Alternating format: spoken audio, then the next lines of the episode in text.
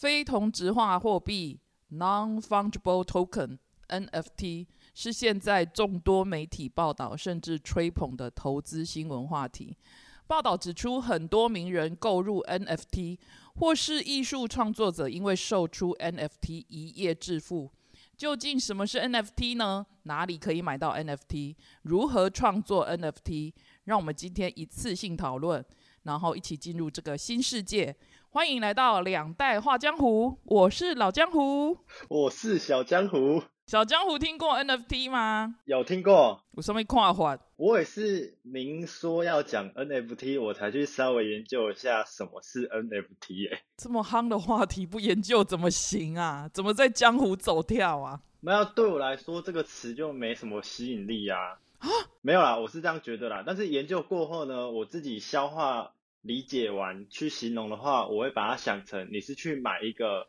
那个卖家或者是那位创作者的原作，对，你不觉得很适合你做吗？然后不知道大家有没有看过那种电影里的慈善餐会，都会有那种公开竞标的情节，就是世界上可能只有一条的珍珠项链开出天价，但还是会有人出价下标买到之类的画面。NFT 有点像是就是在网络世界上做同样的事情，因为现在很多创作作品或者是图档啊。音档没有实体化，它是在网络上，所以才会发展出这种东西。你买的就是一个创作者的认证，或者是说原档。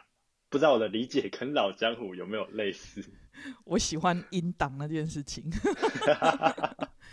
其实，在讲今天主题之前呢，因为我要把它拉回来一点点，我们现在讲区块链 （blockchain） 还有比特币（就 Bitcoin） 还有今天的 NFT，这三个共同点就是它们都是去中心化。那其实所谓去中心化，我觉得用白话来讲的话，就是排除，比如说政府啊，还有大企业他们的控制介入。嗯，那你也知道，企业一定会有所获利嘛，哈。讲难听点就是，哎，剥削啊，没有。所以目前可以看，所以目前可以看到一些旧有保守的国家，他们其实很大力的在打击加密货币的。然后谁知道他们其实一边打击一边买哦，哈。然后一来，我认为说他们其实担心这种自己自己国家发的货币就是。价值啊，还是流通不在，或者是失去他们对货币的掌控能力。因为对其实一个国家来讲的话，货币政策跟财政政策是他们可以抓在手上的。嗯。可是，一旦有所谓的去中心化的加密货币的话，它会冲击或者是削减、削弱各国的货币控制权。近期有一个很好玩的新闻，就是印度的央行，它针对加密货币要课征百分之三十的税率。啊，三十？你不觉得它间接的在承认加密货币的存在跟价值吗？会惊吧？会惊。对呀，甚至它其实另类的在给予加密货币合法性了。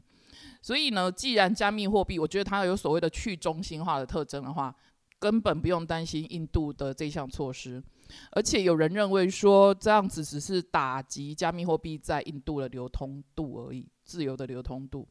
然后让加密货币往其他的市场去流动，其实你觉得它已经去中心化，其实也没有所谓流动的问题了，这是我的想法。哎，那老江湖啊，你在生活中有没有真正碰过跟加密货币有直接相关的事情，或者是买卖使用之类的？我住在这种鸟不生蛋的地方，怎么可能啊？但是他那个不是网络上就可以用了吗？可是网络上，你你你让我买什么卫生纸吗？我最大消耗的就是卫生纸。不知道大家有没有听过挖矿这件事情？我们之前应该有讲过。对。然后前阵子又有关于矿场出来的新闻，我就突然想到说，哎，他们也有一堆店去挖这些币，就挖那个 Bitcoin。但是他这种跟我们的生活又没有直接影响，就我啦。嗯。我就突然觉得好浪费哦。应该来讲，它只是趋势。或许有一天会普及化，那一天或许你我就会去挖了，你懂我意思吗？哦，或者是我们不用挖，就直接买了，你懂我意思？Yeah，其实，在讲 NFT 之前，我们先带入一个艺术家，叫做 Andy Warhol。他小江湖，你身为一个艺术家，你认不认识他呢？我不是艺术家，我只是一介草民呢。他是流行艺术，就 Pop Art 的先驱。哎，大大家回想一下，生活中或者是课堂中。美术老师有没有介绍过玛丽莲梦露，或者是大家现在赶快按下暂停去查一下普普艺术，空格玛丽莲梦露，大家看到那个图片应该就会想起来了。你一定曾经在网络世界上或实体展或生活中看过，他是一位美国的画家，但是他用一种不一样的手法去呈现自己的作品，我认为是跟当时那个时代比较不同的手法，有点反骨的味道。而且他用的题材啊，也是想要反映当代的一种社会现象。他使用或者说直接复制很多名人的肖像，然后下去创作。身为一介草民呢，我的观点嗯，认为他会如此爆红，是因为他使用的颜色还有重复这件事情，当然还有他本身那个作品的主体本身就非常有吸引力，所以你会不自觉的去观看画里面的内容。我想这就是他这么出名的原因吧，嗯就作品本身就具有它自己的吸引力。其实不管是你你讲说你们上课老师提过，我们那个年代是大家都讲的是，比如说印象派啊，或者是讲什么哎野兽派啊，或者新古典主义啊、巴洛克啊，倒是真的很少讲到 Andy 这位先生。所以其实我要带的是，其实不管是印象派的梵谷，还是立体派的毕卡索，甚至是我们刚才提到流行艺术的这个 Andy Warhol，他们三个人其实都只有单单是艺术创作吗？或许是啦，或许不是。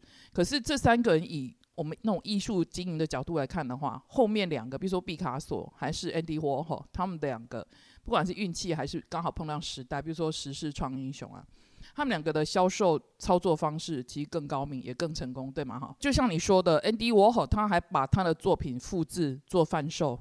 所以他真的是顾中翘楚诶，在有一本书里面提到说，就是所谓的 NFT Handbook 这本书里面提到，他应该算是 NFT know how 的一个先驱。哦，而且重点是他的作品也限量发行，比如说他只发了五个，那那另外几幅他哦留着之类的，所以就有很像现在 NFT 限量发行的那种 feel。这是以前其他艺术家没有做过，比如说你像毕卡索啊、梵谷，他没有办法吗？时代不同哦。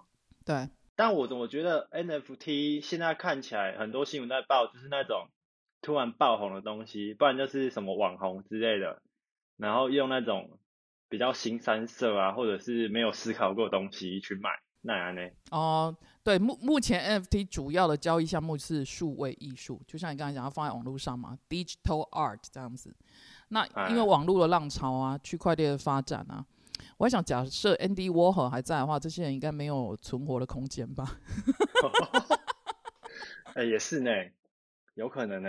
有人认为说要学会编码才可以在网络上销售 NFT，可是就像你刚才讲，其实很多人就是他可能做了一个作品就放上去了，对吗？其实有兴趣的人，你可以上 Google 去呃 Google 一下叫做 Open 是 O P E N，打开那个 Open，Sea 是海 S E A，Open Sea 它是目前市场上最大的也是最受欢迎的交易平台，就 NFT 的交易平台。可是缺点是它只接受 cryptocurrency，就是加密货币。哦，所以你要开始卖了吗？影片之类的。交给你啦，你上架啊，你上架，我们立刻开卖啦，谁怕谁啊？我觉得应该会滞销吧。哎、怎么那么没自信啊？有人都随便拍就卖出去了，没有，他们那种都很奇怪的东西啊，不是什么漏奶，不是，那那你漏啊，你漏啊，我是不行啊。我可能会被检举吧。来啊，就像你刚才讲的，目前有些人是一头热的，可是有一些老派的人也认为说 NFT 它是泡沫，你怎么看待哎、？我也这样觉得哎、啊，你是看待它是泡沫的？对啊我，觉得因为是你是摩羯，我个人是蛮认为这是一个后金补前金的噱头而已，是商人的阴谋啊。我们现在的财政政策那些也都是后金补前金啊，还不一样。他不是说什么去中心化，不要让政府当老大吗？嗯，但是还是一定会有人得利啊，搞不好那个得利了，就是换其他人当背后老大之后，他哪天东西收一收，包一包，直接飞去火星，大家玩个毛。对啊，所以任何东西都是先驱的人拿走了，获利都是先开始的人，就像挖矿一样，先挖先赢。假如说他包包宽宽的飞去火星，我们就只剩下那种一堆数字而已。自始以来，所有东西都只是数字而已。我讲的我们要讲到很很玄的地方了。让我们回到以物易物的时代。好啦，我的鸡跟你换猪了。让我们回到我们曾经讲过前那一集的 podcast。其实你去深思一件事情好了，不管是以前人用的交易的东西，贝壳、金、嗯，银，或者是后来发展出来的货币、纸钞，甚至是你们，嗯、我觉得你应该没有。有一些人不是会交易什么明星球员卡、限量公仔，请问这些东西还真的有价值吗？它所谓的价值都是我们的交易模式给它的，甚至后来人类在交易的东西，比如说期货、股票、ETF、基金，这些真的是交易行为的动作赋予它价值的。所以不管是贝壳，还是那个通货膨胀而亡国的货币，对吧？哈，还是公司倒闭后的股票，他们曾经也是有价值的、只是变成时代的泡沫而已。然后你再回过头看看一开始的比特币好了，有多少的投资大师在唱衰比特币？可是问题是，现在有几个国家公开，就是公开的哈，有三个国家把它列为是外汇储备，比如说萨尔瓦多哈、乌克兰哈，快要被打起来的 那乌克兰，难怪被打。还有乔治亚，这三个国家他们是公开，就是把比特币作为外汇储备。当然有很多国家都是，只是他们不愿意揭露而已。嗯，然后你看比特币这么多国家在处理它了，可是也有一系消失的，比如说去年很流行的叫做鱿鱼币。我只听过鱿鱼游戏耶。对，它好像就是因为鱿鱼鱿鱼游戏，然后发展的一个就是数位货币这样子。那最后 anyway 就是嗯，就就破了这样子。所以我觉得现在对 NFT 下定论到底是泡沫还是不是泡沫还太早。就像我看待股票或者是加密货币一样，我觉得会最终会有成功的主流，然后当然也会有泡沫。就像以前一六三七年发生在荷兰那个郁金香的狂热事件一样，我觉得你放凡事不要太过狂热，还是不要去炒作它，基本上应该是 OK 的。我突然想到一句话：是，报酬越高，风险越高。我想这个应该是千古不变的道理啦。投资一定有风险。